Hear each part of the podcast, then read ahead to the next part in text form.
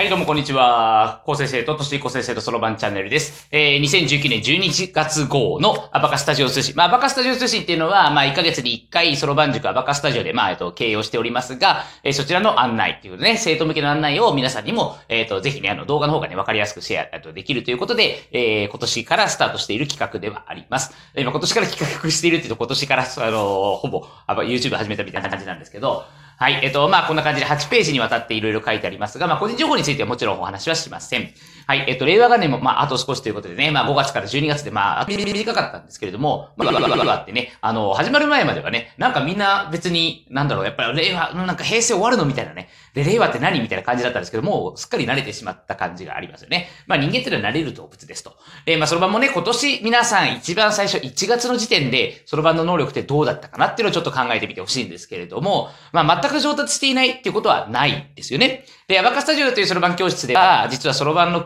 Q だけではなく、そろばんの本だけではなくね、えー、読み上げ算や、それから読み上げ暗算、それからフラッシュ暗算、英語読み上げ算、などなど様々な種目を練習しています。それからアバカス先とかもそうですよね。掛け暗算、割り暗算、見取り暗算。だから1年練習した人は何かしら必ずレベルアップはしているはずと。ただね、だったら自分の感覚として、やっぱり今年はなんかどうも上手になれなかったかもしれないっていうそういう人がね、いるかもしれないんですけれども、そういう人たちはもう大丈夫です。ね、これ大丈夫です。何が大丈夫かって、いつからでも別にその場って上手になりますし、あ例えばあの、まあ、えっと、僕は実はね、えっと、ちょっとまあ自分の話をすると、まあ、20代、まあ、えっと、もう30になりましたけど、いや、ちゃんと仕事したかなとか、まあ、いろいろね、やっぱりね、30になっていろいろ思うところもあるんですけど、えー、また、これから英語の、実は後でお話もしますし、英語の講座もスタートしますし、そうでなくてもまた新しいことをどんどんどんやっていこうと。ね、えっ、と、まあ、ちょっとあの、ニュースピックスアカデミアっていうところに入りまして、そちらの、まあ、あの、講演会というのを聞きに行ったんですけど、まあ、佐渡島さんっていう、まあ、コルク、あの、あれですね、ドラゴン桜作った人ですね。その人が、やっぱりあの、そういうすごい社長の人でも、あの、目の前で YouTube ビジネスの話だったんですけど、YouTube ビジネスで渡辺さんっていう方に、えっと、そのままレクチャーを受けると。その場所で、あの、うちのチャンネルなんかうまくいかないんだよねっていうのを、あの、あれだけあの、ドラゴン桜とかヒットさせた人とかでも、あの、その場でちゃんともう一回、あの、すごくトライをしていって、なんかうまくいってないことを、てかまあうまくいってないことをみんなにきちっとそういうのを見せていくっていうのは、あれすごいなと思ったんですよ。何がすごいかというと、あの、いくつになっても挑戦してるし、いくつになっても失敗してるし、だけどいくつになっても前に進もうっていうのは僕はすごく勇気をもらったんですけど、まああの、まあドラゴン桜ね、えっ、ー、とまだ知ってる人は知ってると思いますが、えっ、ー、とまあそれ一旦置いといてですね、大丈夫です。いつからでもその番上手になりますと。で、まあ、冬休みになっていくと思いますけれども、まあ、冬休みね、えっ、ー、と、実はバカスタジオはフラッシュ暗算のね、ネット検定というのをね、えー、随時お家で実施をしていただきますと。まあ、これあの、インターネット環境があれば、Windows なんですけど、まあ、できれば、えっ、ー、と、あれば、そこでできるので。で、冬休みでやっても、例えばお家で、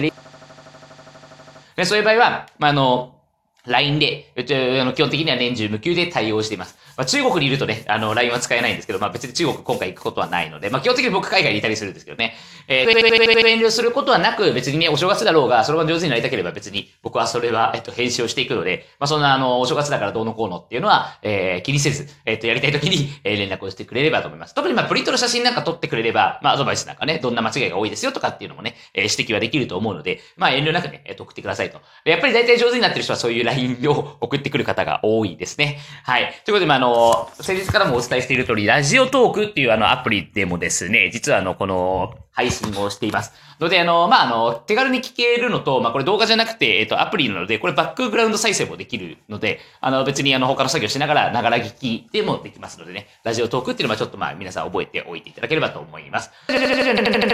に来てくれた皆さんに、本当にね、そろばんのね、面白さ、奥深さを、まあ、来年もね、ぜひ続けて、あの、伝えていって、えー、伝えていきたいなっていうのと同時に、ま、皆さんにも本当に伝わって、それが楽しい。そして、えー、海外でも広めたいみたいなね、そんなになってくると、まあ、嬉しいなと思ってます。はい。はいえっ、ー、と、まあ、あとちょっとまた段落が変わりまして、まあ、教室ではね、11月末からやっぱりまあ寒くなってきましたよね。で、寒くなる前に暖房ということで、まあ、あの、空調機が2台あるんですけども、空調機清掃大規模なものを行いまして、設備費というのが、まあ、あの、アバカスタジオでは、えっと、年に2回いただいておりますと。ね、あの、まあ、あの、7月は机全部入れ替えたりとか、えー、11月の前は、あの、今度ね、あの、パソコンまた新しく、えっと、フラッシュアンダーネット検定を、まあ、家でできなかった人用にね、フラッシュアンダーの設備をまた入れる予定ではあるんですけども、そんな形で、あの、暖房費と、あの、そういうのを兼ねて、えー、一家族3000円必要となってますので、えー、月謝袋に合わせて必ず入れていただきますよう、よろしくお願いいたします。まあ、特待生もそうですね。あとやっぱりインフルエンザが、まあ、すごく流行り出しているというところでですね、まあ、あの、実はあの、アバカスタジオで9月にあの、大流行してしまったんですけどが、あ、選手の一部はですよ。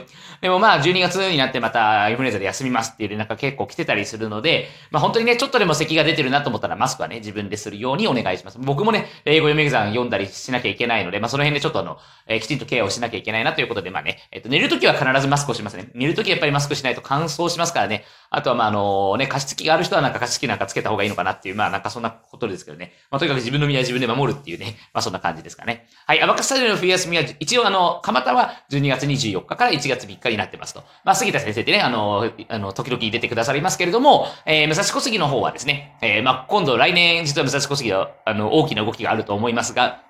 えー、そちらはですね、えー、武蔵小杉で冬休み、えー、杉田先生が対応している。ね、えー、特別講師もありますので、それはもう保護者専用ラインでしかお伝えをしていません。はい。で、えっと、次のページに行きますが、11月の全種連検定計算技能連盟合格者ということで、まだ実は全種連検定11月の結果はまだちょっとね、えー、10段が1人かかってるんですけど、まだちょっと出ていません。で、計算技能連盟では初めてね、えっ、ー、と、そろばん10段っていうのが出まして、ね、本当あの、まあ、生徒すごいですよね。まあ、僕は全然あの、そろばん8段までしか持ってないので、まあ、でもあの、自分を超えるように一応ね、指導を、えっ、ー、と、しているつもりではあるので、どんどんどんどんまあ、僕を早く抜かしてほしいなっていうふうには思っていますし、まあ、全種類検定だと実際あの、10段っていうのはあの、実際の試験で、その時の特定は確定するんですけど、全種連検定だとそこから3週間で、まあ、三審制って言って、その、あの、まず、川崎で受けたとしたら、例えば川崎、その後神奈川県で審査、その後、京都の本部で審査みたいな。東京で受けたら、まず東京のあの、その、地区で審査して、まあ、その後また、あの、持ってって、あの、京都で、まあ、だからそれ全部チェックが何回もあるんですね。数字が汚いとか綺麗とかね、やっぱり10代ですけどね、まあ、その辺は、えー、全種連の、えー、10だってなかなかなかなか大変だというのは、まあ、その辺のあたりにあるんですけれども、まあ、とにかくね、でも同じそろばん教室の中に10代の子がいるんだったら、これね、あの、本当にあの、マインドの問題だと思うんですけれども、どの生徒でも決してその10代なんか無理でしょって絶対思ってほしくないっていうことですね。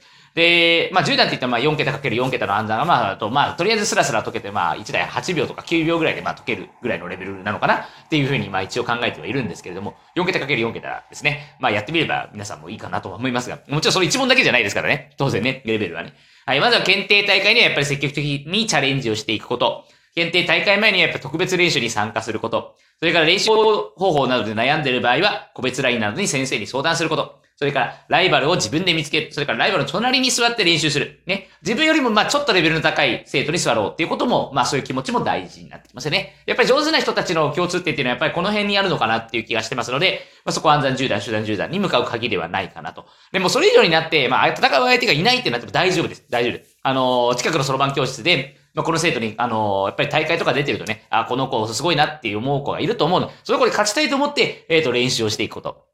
その子がどうやって練習しているかってことを考えながらね、いろいろ自分でトライをしていくこと。まあもちろん先生もサポートしますけれどもね。だそんなところで暗段10段、集団10段持ってても実は全国大会ではそこまで活躍できるわけではないっていうことで、まあ世の中では、まあこれその場やってない人は知らないと思うんですけど、暗段10段って実はたくさんいっぱいいるんですね。1回の検定で、まあ少なくとも5人ぐらいは、えー、全国で合格するので、いや、もちろんすごいレベルなんです。暗算10段っていうのは確かにすごいレベルなんですけど、それぐらいの能力を持っている子供たち、もちろん大人も、僕は大人になってから取ったんですけど、まああの、25歳になってからね、取りましたけれどもね。まあ、あの、そんなところで、あの、すごいはすごいんですけど、すごい人たちがいっぱい日本にはいると。じゃあ日本では目立たなかったら、まあ、海外で活躍すればとかと思いますし、まあ、日本の競技大会で活躍したかったら、また先を見据えて、まあ、計算技能連盟なんかはね、試験が20段まであったりするわけですけれども、まあ、どんどんどんどんやっぱりレベルの高いことに調整していくっていうね、そういうモチベーションが、まあ、こっちも与えなきゃいけないですし、自分でもやっぱり作っていかないといけないとね、そんなところだとは思います。はい。だからまあ、あの、ある程度だからレベルが高いっていうのを子供の頃にやっておくと、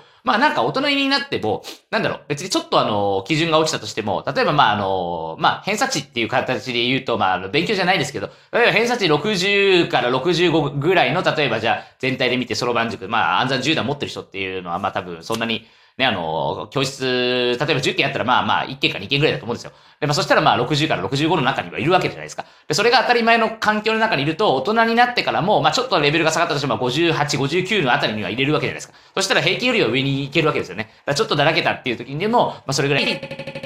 値を自分の中で持っていれば、やっぱりあの、いろいろやりやすくなるというか、まあ、人生生きやすくなるのではないかなというね、えー、感じがしてますので、まあ、だからそろばん教室ではまあ、それなりに、まあ、メリハリをつけて一生懸命やるときは一生懸命やると。ね、そんなところにアバカスタジオはしていきたいと思っています。はい。というわけでですね、まあ、暗算14段受かった生徒も、準4段で14段ですね。10段以上の試験も今年出来上がってるので、まあ、あの、す、えー、み、んなすすごくよく頑張ってるなと思います。はい。まあ、えっと、アバカスタジオの中ではね、塾内テスト、全種連検定、計算議論連盟、二所検定、まあ、いろいろあるんですけど、どれかとにかく受かれば次の級に進級となります。はい、進級となります。で、2020年2月以降は今まではね、いろんな試験をやっていたんですけど、まあ、塾内の試験をちょっとあの、変えて、えー、一般社団法人のね、えー、日本計算技能連盟検定に切り替えをしますので、まあ、それはあの、来年以降またお伝えをしていきます。ちょっといろいろ、やっぱり、毎回毎回いろんなマイナーチェンジっていうのは、やっぱり同じことをやっていると、やっぱりあの、ダメなんですよね。で、教え方も当然掛け算のやり方って、昔はね、15×38 とかだったらちゃんと置いてとか、例えば 15×38 で15だけ置いてとか、まあ、いろんな方法があってね、僕もそれを教わってきたんですけど、今も一切両方とも置かない両落としっていう方法をね、採用してるので、まあ、その番塾選びをね、これからする人たちにとってはね、やっぱり掛け算のその両落としっていうところをね、えっ、ー、と、そろばん教室やってるか、まあ、両落としっていう専門用語ですけれども、えー、それでやってますかっていうのを一つあの、教室によって聞いてみると、あの、まあ、自分の暗算力が一気に向上する。これ問題を置かないということで、答えだけ置ければいい。答えだけ置ければいいってことはイメージが湧くので、えー、それで、あのー、まあ、来年ね、1月から、あの、ソロマジック始めようっていう人も、ソロマジック通いたいっていう人もいると思うので、ぜひね、そこを一つ、えっ、ー、と、ポイントにしていただけるといいのかなと。で、どうしても周りに見つからなかったらね、まあ、オンラインでね、うちの年彦が教えてたりするので、まあ、でも年彦もいっぱいいっぱいかな。あの、あんまりあの募集してないみたいなんで、えー、今あの、アメリカと、えー、イギリスに生徒がいたりとか、まあもちろん日本にもいるんですけど、まあそんなところでね、あの、まあこれを、またちょっとずつ喋っていきたいと思いますけど、これで実はね、ラジオトークがね、これ12分までしか収録できないんですね。これだからまあ、ある意味です、いいですよね。12分ぐらいであの、一つをまとめるっていう、まあいい練習になるのかなと思いますから。はい。では引き続きね、あの、また、えっと、このチャンネル、えっと、見ていただけると嬉しく思いますので、皆さんどうぞよろしくお願いいたします。それでは皆さん、良い一日をお過ごしください。さようなら。